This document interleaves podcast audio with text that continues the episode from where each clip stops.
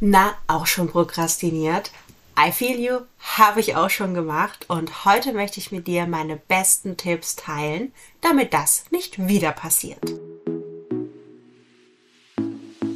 Herzlich willkommen zu Yoga auf Deutsch. Ich bin Stefanie und hier erzähle ich dir alles rund um das Thema Yoga im Alltag. Ich bin deine Mentorin für Yoga mit Leichtigkeit und deine beste Freundin auf dem Weg zur Selbstverwirklichung. Los geht's! Also ich finde, Prokrastination ist ein wichtiges Thema und ich behaupte jetzt einfach mal, dass alle, die selbstständig sind und wahrscheinlich alle anderen auch, aber vor allem die Selbstständigen schon einmal prokrastiniert haben oder das sogar regelmäßig tun. Woran liegt das? Vor allem zu Beginn der Selbstständigkeit ist man Mädchen für alles. Und da ist es ganz klar, dass man so Aufgaben hat, die macht man super gerne und Aufgaben, die man überhaupt nicht gerne macht. Aber zuerst will ich einmal klären, was ist denn überhaupt diese Prokrastination? Der Duden sagt dazu, Prokrastination ist das Verschieben und Aufschieben von anstehenden Aufgaben und Tätigkeiten. Also immer dann, wenn wir denken, ich sollte, könnte, müsste noch und es dann nicht tun. Welche Ursachen hat das jetzt also? Ganz an erster Stelle der Perfektionismus.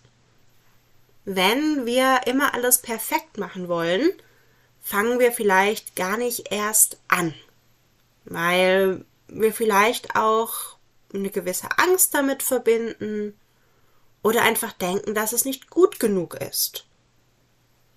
Und das führt auch direkt zum Punkt 2, der Angst vor dem Versagen. Wenn wir nämlich ständig denken, ah, wenn das vielleicht doch nicht so toll wird oder könnte ja vielleicht auch jemand besser machen und dann gar nicht erst anfangen, dann prokrastinieren wir. Und da gibt es diesen tollen Spruch. Einfach mal machen könnte ja gut werden. Ich weiß, ist so ein, so ein typischer Kalenderspruch, aber stimmt wirklich. Die nächste Ursache ist oft eine mangelnde Motivation. Und bis zu einem gewissen Grad ist das auch verständlich. Wenn man die Aufgabe doof findet, mag man die nicht machen, hat keine Motivation. Die Frage ist aber, wie geht man dann damit um? Und als letztes möchte ich hier auch noch erwähnt haben, dass es auch Krankheitsbilder gibt, die dafür sorgen, dass man verstärkt prokrastiniert. Diese möchte ich jetzt aber hier nur erwähnt haben. Ich möchte dir jetzt nämlich eher Tipps dafür geben, wie du mit der Prokrastination umgehst, die nichts mit einer Krankheit zu tun hat. Zuerst mal, warum sollte man überhaupt was dagegen tun? Die Prokrastination wirkt sich auf unser persönliches und natürlich vor allem auch berufliches Leben aus. Unsere mentale Gesundheit wird davon nämlich stark beeinflusst. Wenn wir nämlich zum Beispiel perfektionistisch sind und uns schlecht fühlen, weil wir nicht in Anführungszeichen funktionieren, dann wird sich das auf Dauer zumindest auch in unserem Gesundheitszustand bemerkbar machen.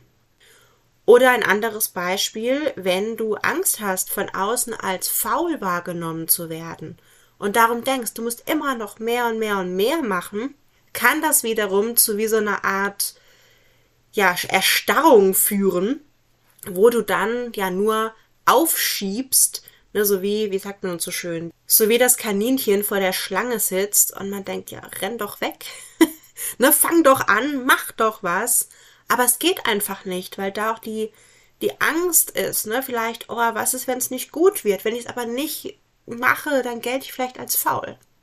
Also es gibt ganz verschiedene Gründe, warum wir nicht erst anfangen, aber die Auswirkung ist eigentlich immer, dass wir uns schaden. Also, wie überwinden wir das Ganze? Generell fokussiere dich auf deine Motivation und finde Sinn in dem, was du tust. Das war jetzt sehr generell, darum möchte ich dir jetzt noch etwas konkretere Tipps geben. Nummer eins: Erkenn deine Muster und vor allem auch die Gründe, warum du aufschiebst. Tipp Nummer zwei. Schaff dir wirklich klare Arbeitsphasen, heißt auch ohne Ablenkung. Also wenn du lieber auf Instagram bist, als die Buchhaltung zu machen, dann leg das Handy weg. Nummer drei, setz wirklich klare Ziele und Prioritäten. Also schau, was ist wirklich wichtig? Welche Aufgabe hat gerade Dringlichkeit? Nummer vier, setze Zeitmanagement-Techniken ein. Egal, ob das die Pomodoro-Technik ist, ich selbst bin davon kein großer Fan, aber vielleicht funktioniert die ja für dich. Etwas anderes wären To-Do-Listen oder Timeslots. Da kannst du auch natürlich Technologien dazu benutzen, Tools zur Organisation und zur Zeitplanung. Der nächste Punkt, belohn dich selbst für die erledigten Aufgaben. Und hier ist nochmal der Tipp im Tipp sozusagen. Verbinde das mit, mit Me-Time oder mit etwas, was dir gut tut, mit Self-Care, mit Selbstfürsorge und nicht mit, ich kaufe mir jetzt was Schönes oder so. Und der letzte Tipp, Such dir Unterstützung. Und ich bin super gerne für dich da, wenn du Unterstützung brauchst, aus der Prokrastination rauszukommen, vielleicht auch vom Perfektionismus wegzukommen oder vor Ängsten, die dir sagen, na, ich schaff das vielleicht nicht oder was denken nur die anderen. Wenn das für dich Themen sind, dann lass uns doch einfach mal unverbindlich quatschen und schauen, ob ich dir helfen kann. Alle weiteren Infos findest du in der Beschreibung und wenn dir diese Tipps gefallen haben, hinterlass mir doch hier 5 Sterne. Bis nächsten Donnerstag.